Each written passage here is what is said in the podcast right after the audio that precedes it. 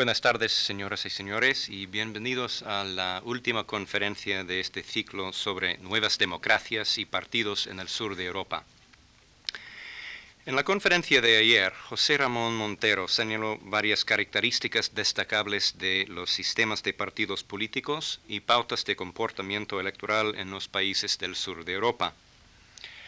Habló del grado de fragmentación de los sistemas de partidos, de su relación con las orientaciones de izquierda y derecha y de su grado de volatilidad electoral. Hoy voy a presentar un análisis de los anclajes del partidismo en estos mismos sistemas y tomo, ah, como mi ah, punto de partida sus pautas distintivas de volatilidad. Por eso querría empezar con un breve resumen de esas pautas. La primera es que el promedio de los niveles de volatilidad total, es decir, el total neto de cambios en los resultados electorales, electorales de los partidos de una elección a otra, ha estado considerablemente por encima del promedio del resto de Europa. En parte, este alto nivel de volatilidad fue especialmente pronunciado después del restablecimiento de la democracia en países del sur de Europa, y entonces ah, no es sorprendente ver que ah, un proceso de estabilización ha ocurrido aparentemente en España después de las elecciones de 82, en Portugal después de 87 y en Grecia desde 1981 aunque el nivel de volatilidad electoral en Grecia ha aumentado notablemente en las últimas elecciones de 1993. En Italia este proceso de estabilización ocurrió en 1953, inaugurando un periodo de 34 años en que la estabilidad ha sido superior al promedio del resto de Europa. Sin embargo, las dos últimas elecciones italianas han supuesto una desconsolidación total del sistema de partidos, culminando en un sistema totalmente nuevo. En consecuencia, podemos hablar de dos procesos, ah, de los procesos de consolidación del sistema de partidos que ocurrió en cada uno de estos países entre 5 y 13 años después de sus transiciones a la democracia y un proceso de desconsolidación de un sistema previamente estable. Pero también hemos visto que estas cifras solo revelan una parte de la historia electoral del sur de Europa otro rasgo distintivo surgió de la separación de los dos componentes de volatilidad total, es decir, la volatilidad entre bloques de partidos, cruzando la barrera entre izquierda y derecha, y los cambios electorales entre partidos dentro del mismo bloque. En este sentido, Grecia y Portugal son casos verdaderamente excepcionales. Las tres elecciones europeas más volátiles han sido las de Grecia en 1977 y 81 y de Portugal en 87. Mientras tanto, desde esta misma perspectiva, los electorados español e italiano parecen estar sólidamente anclados en sus respectivos bloques de izquierda y derecha. Incluso en las elecciones italianas de 1994, en las cuales el sistema de partidos fue totalmente reconstruido. El nivel de volatilidad entre bloques era relativamente baja, 5,8%, menos de una cuarta parte de la de Grecia en 1981. Y desde 1986 el electorado español ha manifestado un nivel de volatilidad entre bloques muy baja, solo alrededor de la mitad del promedio europeo. En esta conferencia vamos a analizar algunos posibles factores que pueden explicar estas pautas de comportamiento electoral. En general, vamos a explorar tres tipos de anclajes del partidismo y su configuración en los cuatro países de Europa del Sur. Primero, los vínculos psicológicos entre partidos y votantes normalmente designado como identificación partidista. Segundo, las llamadas raíces organizativas del partidismo. Y por último, el denominado encapsulamiento del conflicto o el ah, enraizamiento, de los apoyos partidistas en cleavages sociales. Primero, la identificación partidista. Aunque este concepto ha estado sometido a un debate considerable en las ah, dos últimas décadas, la fuerza relativa de los vínculos psicológicos entre los partidos políticos y el electorado se considera un componente importante en la dinámica de la competición electoral, eh, partidista. La existencia de un partidismo con fuertes anclajes psicológicos es tenido como un elemento estabilizador del electorado, mientras que una comunidad política desalienada prealienada o sin alineamientos,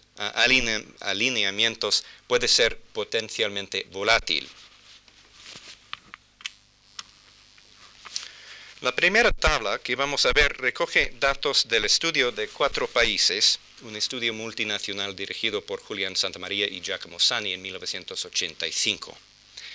La tipología eh, representa la combinación de dos indicadores, los de cercanía y simpatía a los partidos. Resultan así fácilmente contrastables los casos de Grecia y Italia ah, frente a los de Portugal y España. identificación partidista cercana está aquí y seguramente los casos de Italia y Grecia son muchísimo más altos que los de Portugal y especialmente España. Estos datos son consistentes con, el alto grado de volatilidad electoral en España en 1982 y en Portugal hasta 87.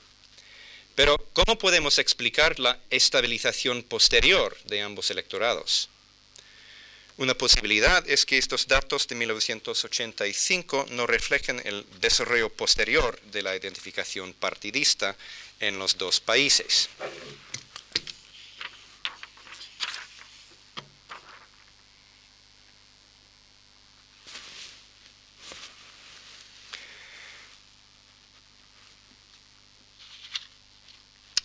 Sorprendentemente, y muy al contrario a las conocidas predicciones de Philip Converse, los procesos de desarrollo de vínculos psicológicos con los partidos no han ocurrido en España y Portugal.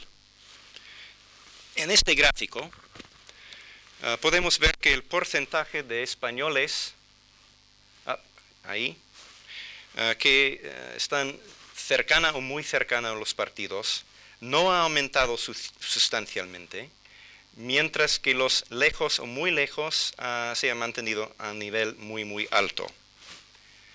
También podemos ver en Portugal la falta de desarrollo de esta identificación partidista. Tampoco ah, podemos encontrar en estos datos ah, respecto a Italia una indicación primaria del terremoto electoral que ocurriría solo dos años después de los datos presentados aquí. El nivel de identificación partidista había experimentado un moderado descenso desde los mediados de los años 70, cuando el proceso de convergencia entre élites políticas produjo la consolidación definitiva de la democracia en Italia.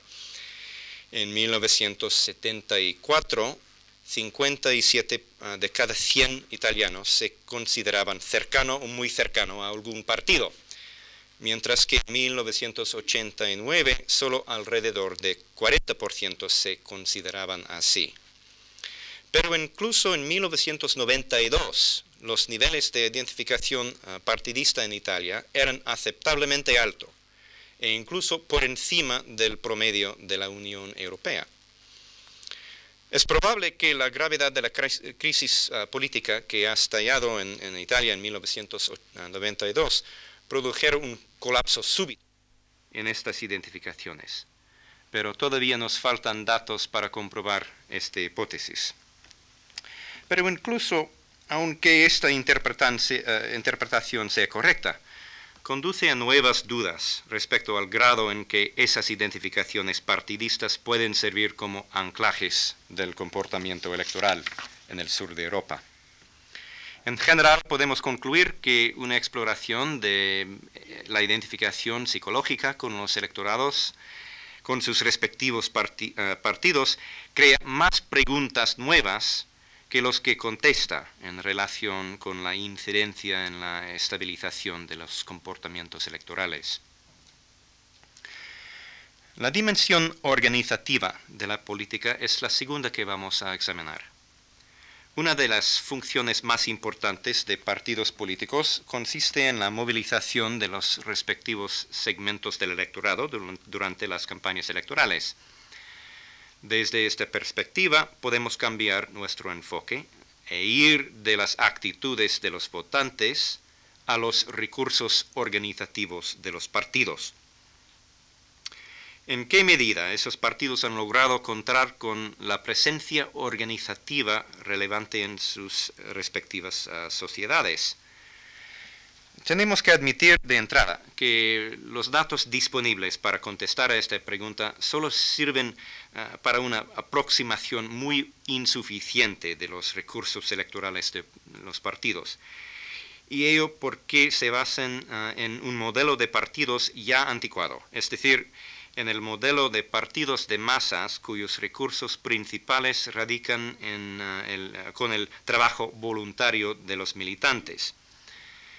Pese a ello, creo que una mirada a estos datos es útil para comparar los países del sur de Europa con los otros países europeos.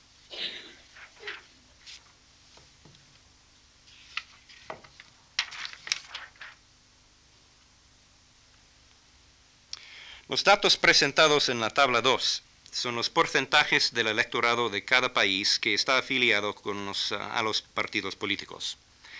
Son indicadores generales de la penetración de partidos en la sociedad.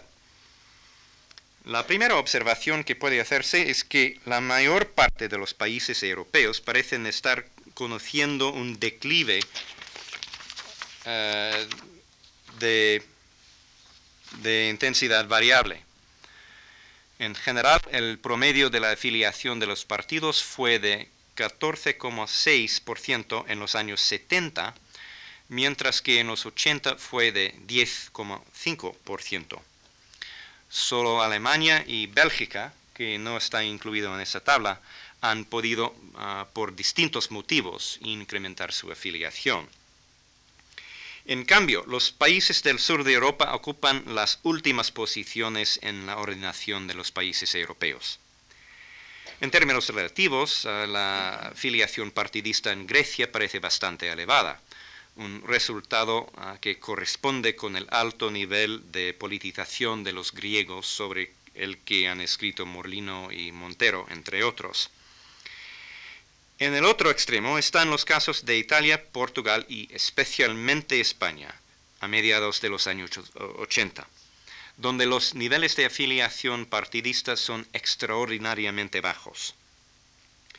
Si tenemos en cuenta que la estabilización del sistema de partidos y la baja volatilidad electoral se han producido en países cuyos partidos manifiestan unos escasísimos niveles de afiliación, como en Portugal y España, no parece arriesgado concluir que la afiliación juega un papel secundario en la estabilización de las preferencias electorales. Un análisis contextual del comportamiento electoral en España refuerza la credibilidad, de esta afirmación. Ah, en este estudio yo he añadido algunos datos a nivel provincial de ah, afiliación partidista algunas ecuaciones a nivel individual. Y pues voy a resumir muy brevemente los resultados. El único partido que ha tenido un impacto significativo en la movilización de voto en 1979 era el Partido Comunista y este factor ah, podía explicar en estos días la movilización de 1% del ah, voto total para el Partido Comunista pero después de la crisis de 82 eh, no ha producido un resultado estadísticamente significativo. Pero en este mismo año, Alianza Popular ha tenido un impacto eh, estadísticamente significativo y también explicaba más o menos 1% del voto para este partido en esta elección. Entonces, eh, en términos generales, puede concluirse que en España la fuerza organizativa de los partidos en los niveles provinciales desempeñó un escaso papel en la movilización del electorado. Una variable económica o de clase ciertamente relevante para la política electoral es el grado de sindicación de la población activa. La afiliación sindical, no obstante, es relevante solo para la estabilidad electoral en la medida en que esas organizaciones de trabajadores estén vinculados a partidos políticos concretos o les ofrezcan en todo caso su apoyo de forma sistemática. La naturaleza de las relaciones partidos-sindicatos es variada. Grecia presenta un modelo inusual, ya que los partidos estaban representados uh, organizados hasta la, mitad de los, los, años 80 de forma proporcional dentro de ramas ah, sindicales. En Italia, los partidos comunista, socialista y democristiano disfrutaban de relaciones con sus respectivos sindicatos. Portugal y España ofrecen una imagen más típica de partidos de izquierda con vínculos de algún tipo con los sindicatos.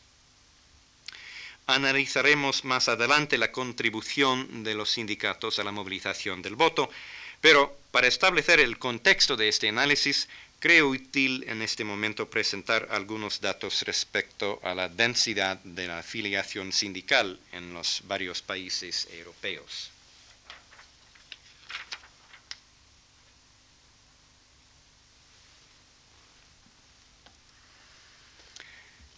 En tabla 3 puede verse para cada país el porcentaje de la población activa afiliada a los sindicatos mientras que Italia, Portugal y Grecia parecen encuadrarse en el grupo mayoritario de los países europeos, el caso español vuelve a llamar la atención por la debilidad de afiliación sindical.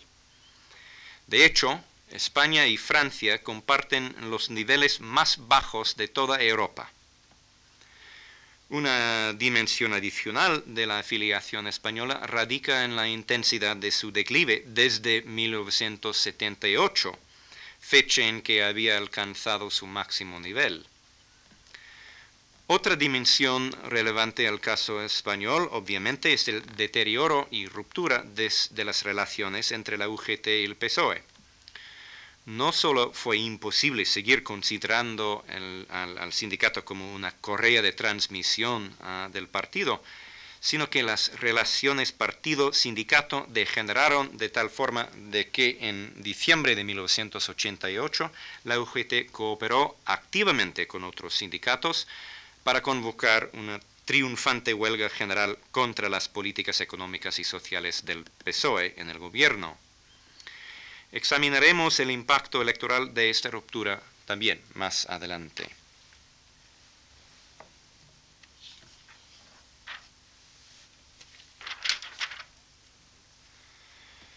El bajo nivel de sindicación de los trabajadores ah, parece formar parte de un síndrome más amplio relativo al escaso desarrollo de las asociaciones secundarias, un síndrome cuyas, raíces se remontan al pasado siglo.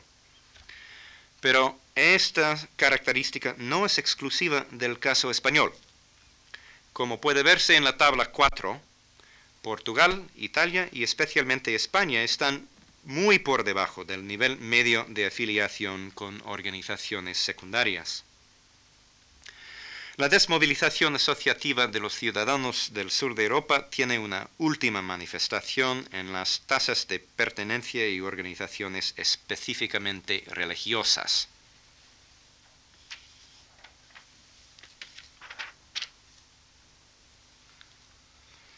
Como puede comprobarse en la tabla 5, y pese a lo que cabría esperar, esperar, también en esta dimensión por la fuerza de la tradición católica en tres de los cuatro países, las diferencias entre los dos, las dos regiones europeas son evidentes. En este caso, la recuperación democrática de la actividad política ha coincidido en el tiempo con procesos de secularización. Y estos procesos, entre otros, otros factores, han terminado por eh, certificar la desaparición virtual de los movimientos laicos de la Iglesia, como los de Acción Católica, que habían desempeñado un papel esencial en la articulación de la democracia cristiana italiana durante los años 40 otra diferencia respecto al caso italiano es que los partidos en España y Portugal no han llegado a desarrollar relaciones institucionalizadas con grupos religiosos. Como vamos a ver, esto no significa que no haya un cleavage religioso en estos países, pero sí sugiere que la Iglesia y sus asociaciones no sirven como apoyos electorales estables. En resumen, si la presencia organizativa de los propios partidos en las sociedades de Portugal, España y Grecia era escasa, si las relaciones de algunos de ellos con los sindicatos era tan débil como conflictivo, y si las asociaciones religiosas ni están bien desarrolladas, ni tienen vínculos estables con los partidos políticos, podemos concluir que en estos países no encontramos un anclaje organizativo para el partidismo. Entonces, ¿cuáles son las raíces de la estabilidad electoral, especialmente notable en España después de las elecciones de 1982 y en Italia entre 1953 y 87?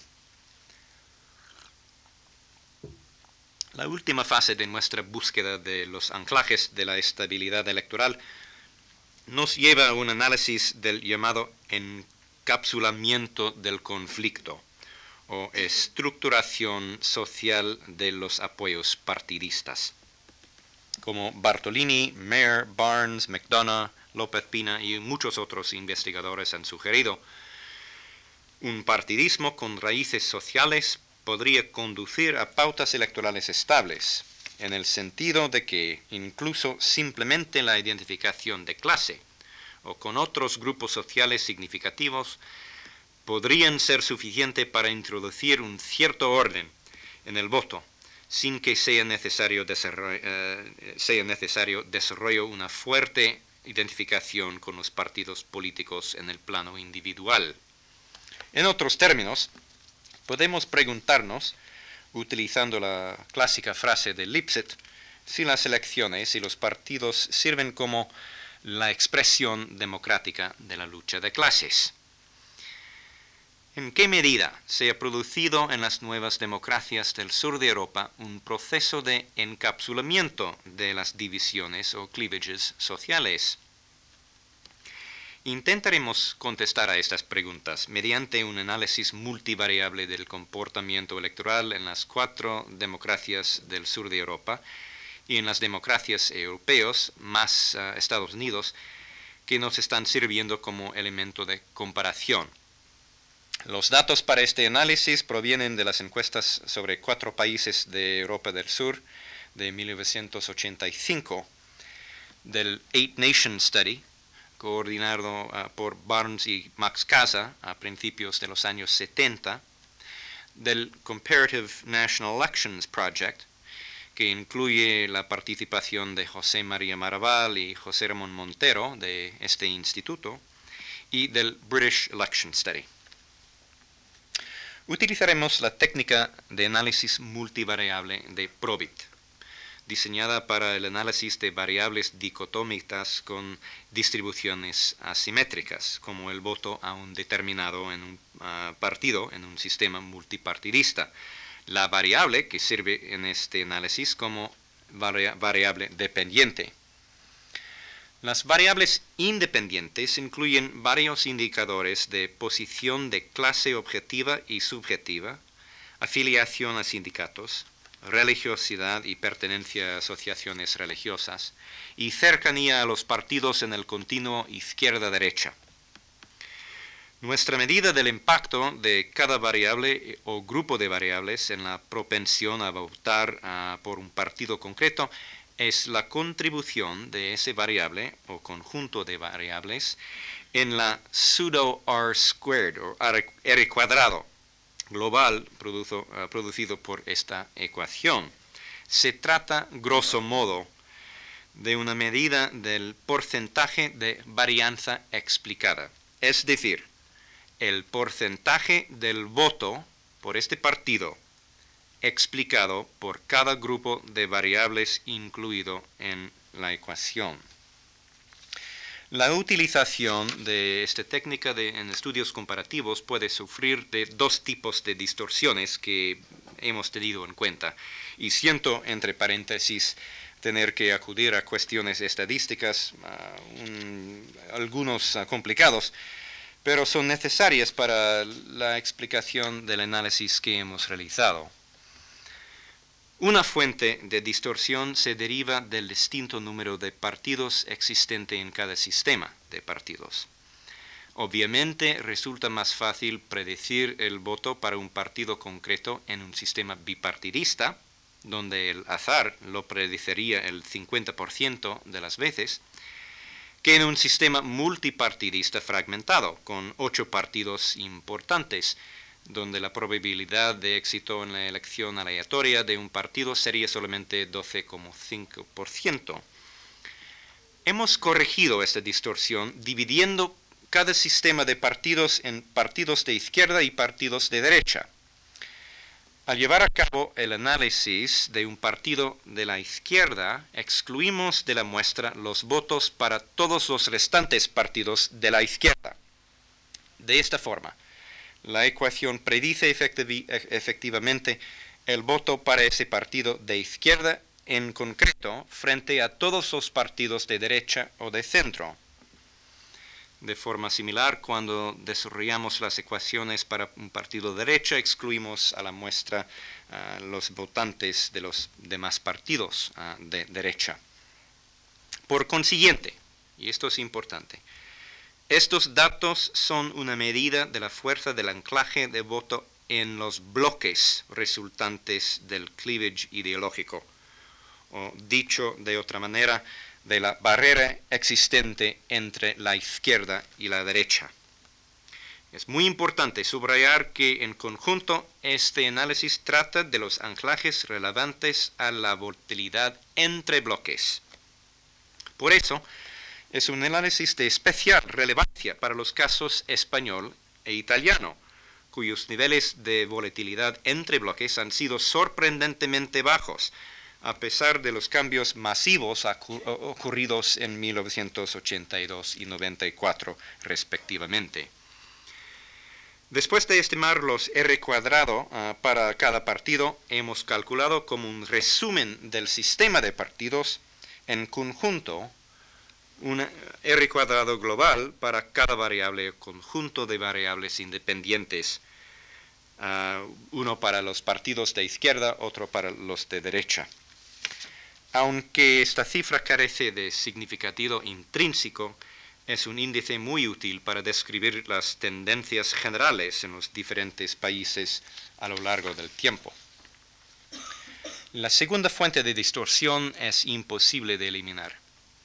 Se debe a que en la medida en que exista multicolinaridad entre las variables independientes incluidos en el análisis paso a paso, Ah, el orden en que se, coloquen ah, las variables en la serie de ecuaciones afectará la fuerza aparente de cada una de las relaciones resultantes. Más específicamente, las variables incluidas en las primeras ecuaciones parecen tener más fuerza que las que incluyen posteriormente en el análisis, ya que cualquier solapamiento entre dos variables independientes correlacionadas queda recogido por la primera variable de la ecuación y no los siguientes. No hay forma de corregir definitivamente por esta uh, distorsión. Por esa razón, la respuesta que hemos uh, dado a este problema potencial ha consistido en colocar las variables en el mismo orden para todos los países comenzando con las variables de clase que al menos en Europa del Sur son relativamente débiles, seguidas de religiosidad y por último de la identificación ideológica medida por la proximidad ah, en la escala izquierda-derecha. Esta ordenación de variables independientes favorece sobre todo a las variables de clase frente al resto y a las que miden las cleavages sociales en general frente a la identificación ideológica. Pido excusas otra vez por el aburrimiento ocasionado por esta explicación metodológica, pero dada de novedad de esta clase de análisis creo que era necesario para entender el, el significado de estas ah, cifras. En resumen, ah, querría recordarles que los R cuadrado pueden considerarse como porcentajes de varianza explicada por cada grupo de variables. Lo que vamos a hacer es ir comprobando una por una cómo influyen en el voto distintas variables, comenzando por la clase social y terminando con la variable izquierda-derecha.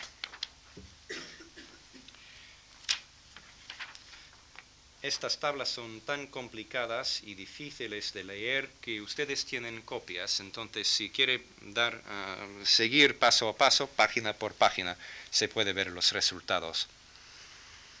Nuestro primer paso consiste en comprobar el grado en que algunos indicadores de clase inciden en el voto a principales partidos de cada país. Estos incluyen como variables independientes el estatus ocupacional, los ingresos familiares y la eh, dicotomía ah, asalariado autónomo. Los resultados de este análisis que son presentados en la tabla 6, creo, son muy interesantes.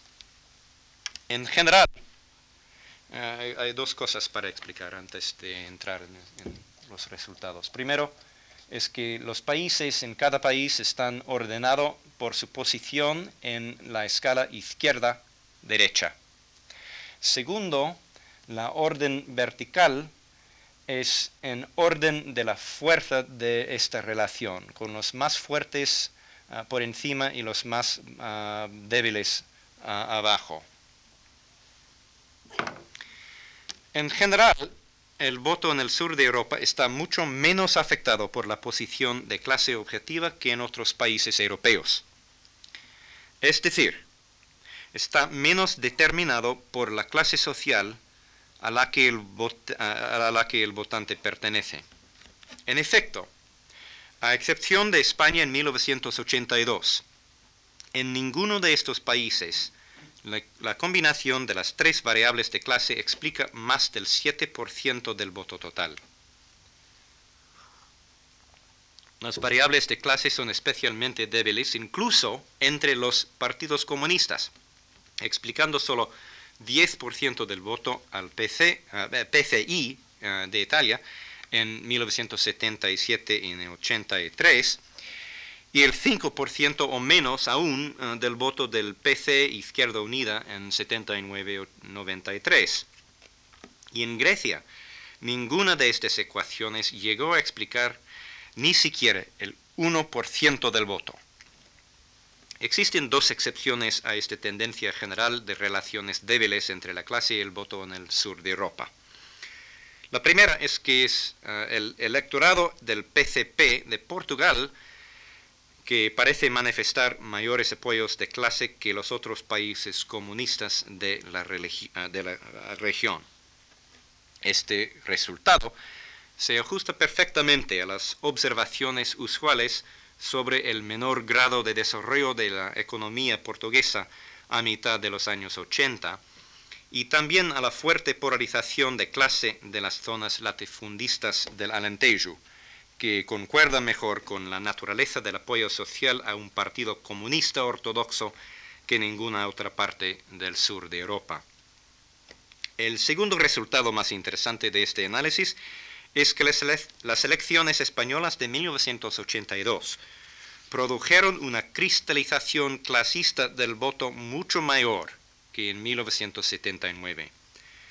El apoyo electoral basado en las clases sociales se fortaleció de forma sustancial en todos los principales partidos españoles.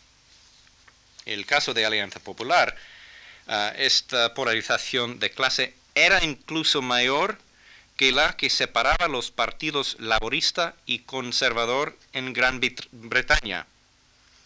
Solo los partidos austriacos y finlandeses tenían una base de clase objetiva más fuerte. Con el colapso de la UCD, un partido sumamente interclasista, y el aumento masivo del voto a, AP, que incrementó su voto del 8 al 26%, el sistema de partidos español experimentó una importante polarización de clase. No obstante, la base clasista de la decisión electoral ha disminuido considerablemente en España 11 años después.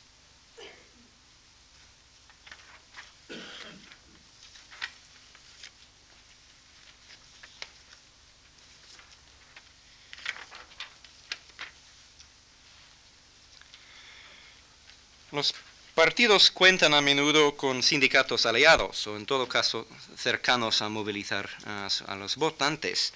¿Cómo influye la adición de la variable de afiliación sindical a las dimensiones de clase en la decisión electoral? La tabla 7 presenta el aumento neto en el R cuadrado como consecuencia de esa inclusión en la ecuación que contenía previamente las tres variables objetivas de clase. ¿Cómo puede observarse? La pertenencia a un sindicato aumentó la capacidad del PC español para atraerse votantes. Su R cuadrado se incrementó en 17 puntos porcentuales en 1979 y 82. Solo el PCP portugués se aproximó al PC en la importancia del apoyo electoral recibido de un sindicato aliado. Pero las relaciones entre la afiliación sindical y el apoyo electoral se han debilitado sustancialmente en España con el paso del tiempo. Este debilitamiento puede estar relacionado con el declive general de la afiliación sindical española producido desde finales de los años 70. Y en el caso concreto del PSOE, es también probable que la ruptura de su relación con la UGT a mediados de los años 80 haya tenido un impacto significativo.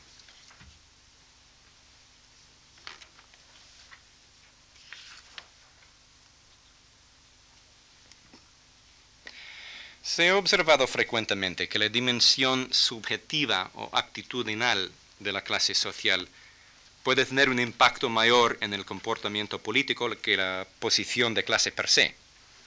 La tabla 8 presenta la contribución neta derivada de añadir un indicador de la identificación subjetiva de clase a la ecuación previa, que incluía las tres variables eh, objetivas de clase y de la ah, afiliación sindical. Como puede observarse, la identificación de clase subjetiva carece de significación en la política americana, según cabía esperar, y tuvo solo un débil impacto en el comportamiento electoral de Grecia y Portugal, donde únicamente sus respectivos partidos comunistas se habían beneficiado de la afiliación sindical, ah, de este factor en Alemania, España en 1993 y en Italia en 1983.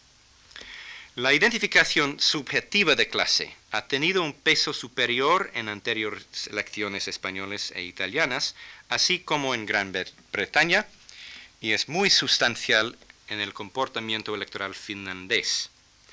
Debe mencionarse asimismo el hecho de que tanto en España como en Italia se ha producido un declive importante ah, continuado en el impacto político de la conciencia de clase.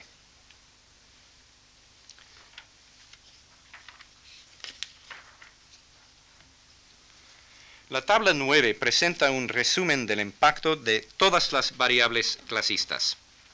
incluyendo las tres objetivas, la sindical y la identificación subjetiva. Las R cuadradas acumuladas de este análisis surgen ah, datos importantes. El primero es que en Grecia la clase tiene un impacto en el voto extraordinariamente débil. Es un dato comprensible si se tiene en cuenta la ausencia de latifundios y la extensión de la pequeña propiedad privada tanto en los sectores agrarios como en los urbanos. Pese a ello, no deja de ser sorprendente que la clase sea un predictor del voto más débil en Grecia que incluso en los Estados Unidos. Un segundo aspecto es que la clase aparece como un conjunto de variables de fuerza moderada en España y Portugal a finales de los años 70 y a principios ah, de los 80. Solo en, el en los casos de AP, el PC de Portugal y el PC de España en 1982 explicaba la clase social más de un tercio del voto. En general, Incluso en su punto culminante de las elecciones españolas de 1979, la clase fue un predictor del voto significativamente más débil que en Finlandia, Austria y Gran Bretaña, pues eh, explicaba menos de una cuarta parte del voto. Además, el impacto de la clase ah, en la política española ha descendido sustancialmente con el tiempo, como ha sucedido en Italia, donde siempre ha sido débil.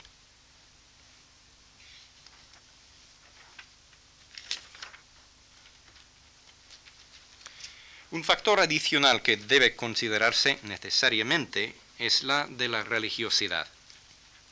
La tabla 10 presenta la contribución neta a la R cuadrada que resulta de la inclusión de dos indicadores de religiosidad a una ecuación que incluía todas las variables de clase social mencionadas anteriormente. Estos datos revelan claramente que el impacto de la religiosidad se dejó sentir con mayor fuerza en Italia y España en los años 70 y 80, seguidas de Austria y Alemania. La religiosidad tuvo un impacto muy débil en la dirección del voto en Grecia, Gran Bretaña, Portugal, Finlandia y Estados Unidos, que esta relación fuera débil era un hecho esperado en Finlandia y Grecia, donde no cabe hablar de cleavages religiosos, y en Gran Bretaña, exceptuando Irlanda del Norte, y en Estados Unidos en 1972, donde las élites evitaron su politización. Las consecuencias de la politización de la religión por parte de los fundamentalistas dentro del Partido Republicano en Estados Unidos en los 80 ah, y 90 son significativos, como puede verse eh, en esta tabla también. Sorprende, sin embargo, la debilidad de esta relación en Portugal, debido especialmente a la importancia de la religión para un segmento sustancial de la población portuguesa y a la existencia potencial de un cleavage religioso, ah, como comprobamos ah, en su momento. Un examen más detallado de los datos españoles e italianos revela algunos resultados interesantes. Para empezar, se observa que en Italia la religiosidad era, al menos en los años 70 y 80, un predictor del voto mucho más fuerte que la clase social. Incluso para el Partido Comunista, cuya ideología concedía gran importancia a la clase, la religiosidad tenía una relación más fuerte con las preferencias partidistas, que la clase. Este hecho es llamativo, ya que el principal eh, rival eh, del PC era la democracia cristiana, y que ambos partidos han sido durante muchos años los principales cauces electorales de sus respectivas subculturas en las que estaban implantados. Como a menudo se ha señalado, la debilidad de la clase como una fuerza divisiva en la política italiana se debe a que el cleavage eh, de clase se encruza con la de religiosidad. En cambio, la relación entre estas dos variables en Austria era mucho más fuerte, uno reforzando al otro. El caso español es peculiar.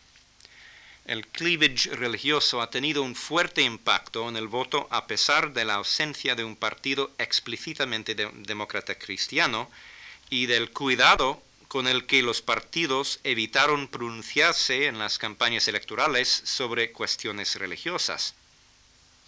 De hecho, el apoyo a UCD en 79 estaba tan fuertemente enraizado en las divisiones religiosas como el de la CDU alemana y de la Österreichische Volkspartei austriaca. No obstante, es destacable que en las elecciones de 79 la religión demostrara tener una relación menor con la opción partidista que en Italia. Y, eso, eh, y ello pese a que, como José Ramón Montero apuntó en su conferencia de ayer, el potencial de polarización del cleavage religioso en España era considerablemente mayor. Otras tendencias que merecen la pena destacar residen en los procesos de la secularización que han tenido lugar en Italia y sobre todo en España. Una de sus consecuencias es el descenso significativo de, la ah, relación entre la religiosidad y el apoyo electoral a la DC entre 72 y 83.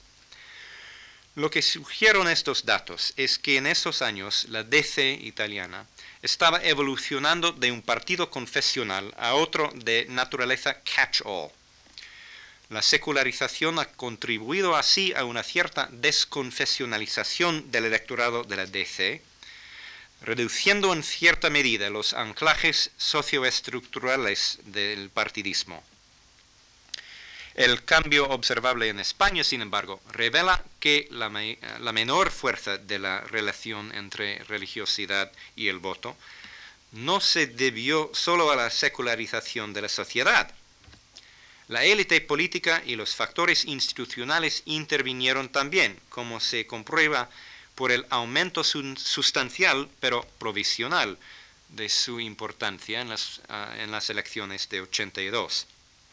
A la larga, sin embargo, la religiosidad casi ha desaparecido como un aspecto relevante al comportamiento electoral español, situando su R cuadrado agregado al nivel de los Estados Unidos en 1992.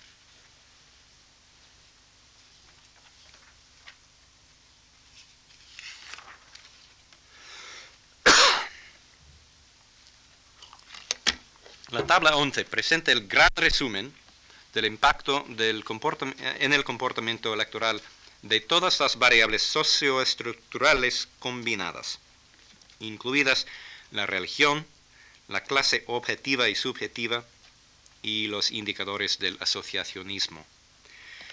Podría considerarse como un indicador global de la importancia de los anclajes socioestructurales del partidismo en estos países. Es digno de mención el hecho de que los sistemas de partidos de Italia y España, en 79 y 82, se sitúan próximos a los de Finlandia y Austria en términos de la profundidad de los anclajes socioestructurales. AP y en 82 el PC y el PCI de Italia están entre los partidos con raíces, uh, raíces socioestructurales más profundas en Europa Occidental. En cambio, el electorado portugués ocupa un puesto relativamente bajo, mientras que el griego no muestra apenas ningún tipo de anclaje. De hecho, los partidos griegos contaban con unas raíces más débiles en los cleavages sociales, y en las organizaciones secundarias que incluso los Estados Unidos de 92.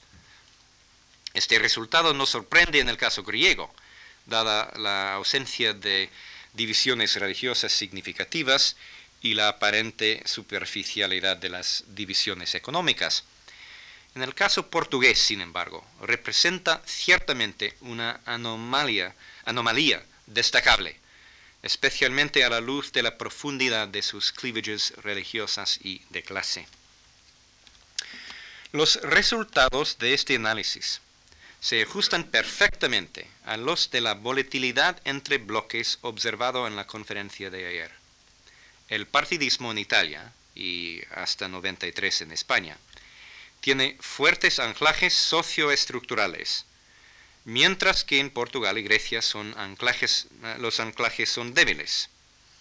Esto concuerda con los niveles extremadamente elevados de volatilidad entre bloques sufridos por Portugal y Grecia.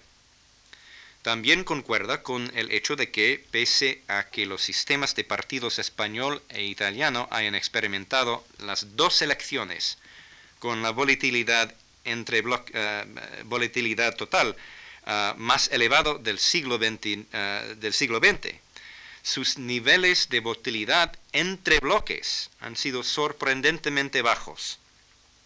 ambas cifras nos llevarían a concluir que los anclajes socioestructurales del partidismo son uno de los principales factores explicativos de la volatilidad entre bloques. Pero entonces, ¿cómo podría explicarse el nivel extremadamente bajo de volatilidad ah, exhibido por el sistema de partidos español en 1993? después de un eh, declive muy significativo en los anclajes sociales, hasta el punto de situar a España en ese nivel casi eh, en este año casi al nivel de los Estados Unidos en la ordenación de países. Como ustedes recordarán, las expectativas preelectorales apuntaban entonces a la posibilidad de que el Partido Popular lograra un avance electoral considerable quizás incluso venciendo al PSOE en términos de votos y escaños en las Cortes. Sin embargo, aunque el PP llegó a aumentar su electorado en más de 3, 3 millones de votantes, sobre todo a expensas del CDS eh, y de la abstención, el PSOE siguió siendo el primer partido y consiguió obtener los suficientes escaños en el Congreso de los Diputados para poder formar un gobierno minoritario pero unipartidista. Deben de existir, en consecuencia, algunos otros enclajes del partidismo que puedan explicar estos fenómenos. Una posible solución a este problema se encuentra en la medida con la cual eh, los votantes se ven a sí mismos a los partidos políticos y a los partidos políticos en términos de izquierda-derecha. Si estas percepciones fueran generales, estables y relevantes para las opciones de voto, podría argumentarse entonces que el apoyo de los partidos podría ser estable incluso en ausencia de un partidismo con anclajes socioestructurales sustanciales. Por consiguiente, el próximo paso en nuestro análisis consiste en añadir un indicador de proximidad izquierda-derecha a la ecuación Probit que incluye todas las variables socioestructurales combinadas para determinar cómo la distancia izquierda-derecha contribuye a nuestra capacidad para predecir el voto. Desafortunadamente, el Eight Nation Study y las encuestas postelectorales de Estados Unidos y Gran Bretaña no contienen variables que miden este factor. En consecuencia, tendremos que limitar este análisis a los cuatro países de Europa del Sur.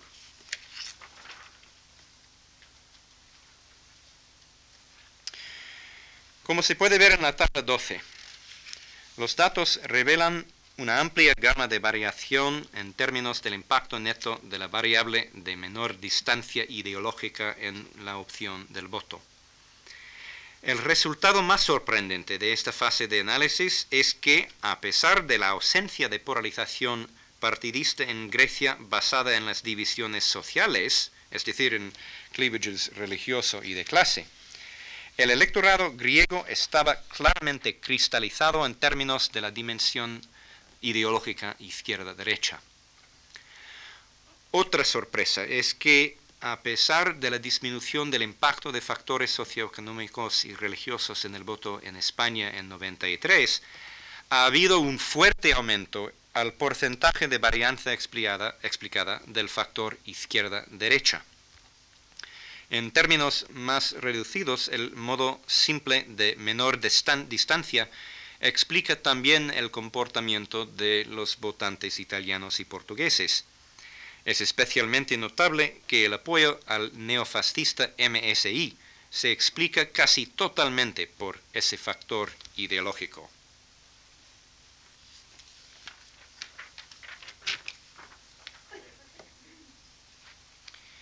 La última tabla, la 13, combina los indicadores partidistas ideológicos con los socioestructurales y representa un resumen del impacto de todos los anclajes sociales e ideológicos.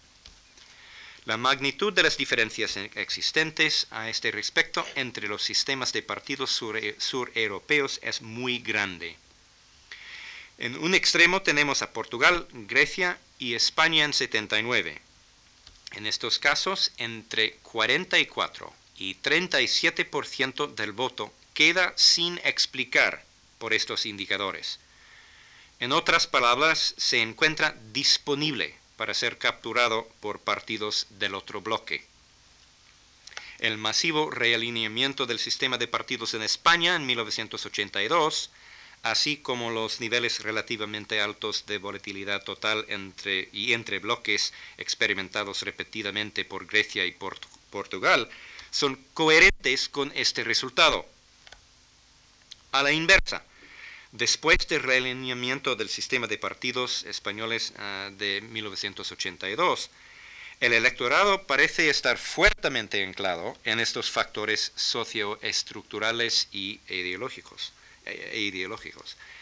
La resistencia de muchos votantes españoles a abandonar el partido gobernante, el PSOE, en favor del PP en 93, no parece sorprendente a la luz de estos datos. Pero una prueba, directa de esta proposición requiere un análisis separado de la línea divisora entre el PSOE y el PP.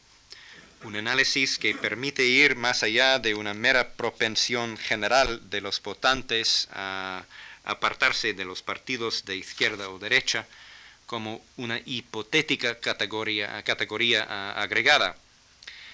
Esta agregación de grupos de partidos que hemos visto anteriormente también oscure nuestro esfuerzo para entender por qué el PDS sufrió una decepción tan grande en las elecciones italianas de 94, ya que los números partidos de centro ah, y de la política italiana habían empañado hasta entonces la línea divisora entre la izquierda y derecha.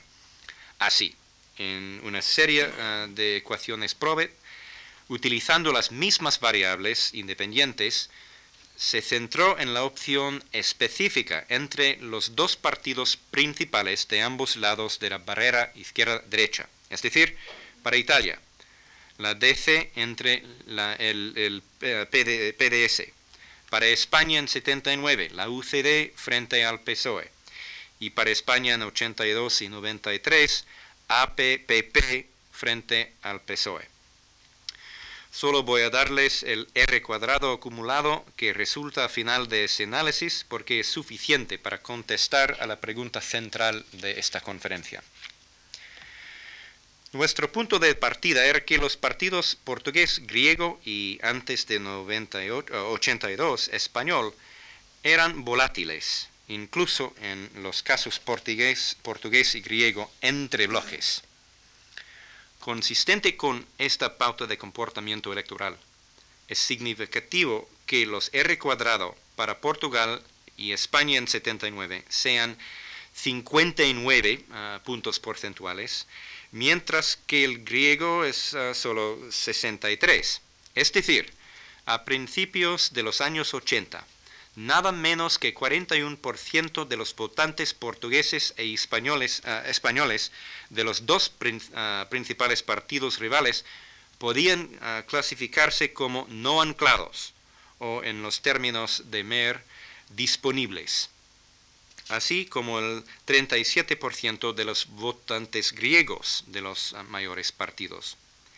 En contraste, la barrera entre el PSOE y el APPP en 82 y 93, y especialmente la existente entre ah, DC y el PCI, eran extraordinariamente elevadas.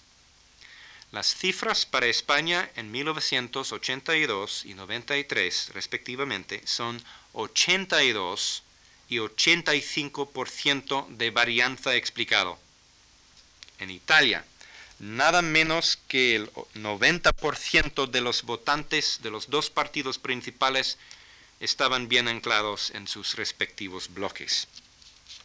Este análisis ayuda a explicar por qué, en un momento determinado, el PP en España y el PDS en Italia fueron incapaces de beneficiarse sustancialmente de la falta de popularidad de los partidos gobernantes. A pesar de la amplia insatisfacción con el PSOE y la clara animadiversión hacia la DC y sus miembros de coalición, a los votantes les faltó simplemente en ambos casos la eh, voluntad de cruzar la línea divisora entre el partido en el poder y su mayor rival. El cleavage ideológico eh, era todavía demasiado profundo. Faltando de tiempo voy a pasar a una conclusión. A la hora de terminar, soy consciente de que la reafirmación de los términos izquierda-derecha plantean problemas. Pero a pasar de los debates académicos y periodistas sobre este concepto, todos los datos que tenemos indican que los ciudadanos siguen utilizando para simplificar en términos comprensibles las complejidades de la vida política, para clasificar a los partidos y sus líderes, y para situarse respecto a sus opciones de voto. Así lo han descubierto, por ejemplo, los líderes del PDS italiano en 94 y el PP ah, español en 93. En el caso específico del PP, los datos que he expuesto sugieren que la continuidad de su imagen derechista ha dañado sus posibilidades para atraer votantes centristas a pesar de cambios sustanciales en sus programas electorales y su comportamiento. Sugieren también que una de las condiciones necesarias para convertirse en alternativa al PSOE requiere que los españoles se convenzan de que es un partido más del centro del espectro político. Muchas gracias.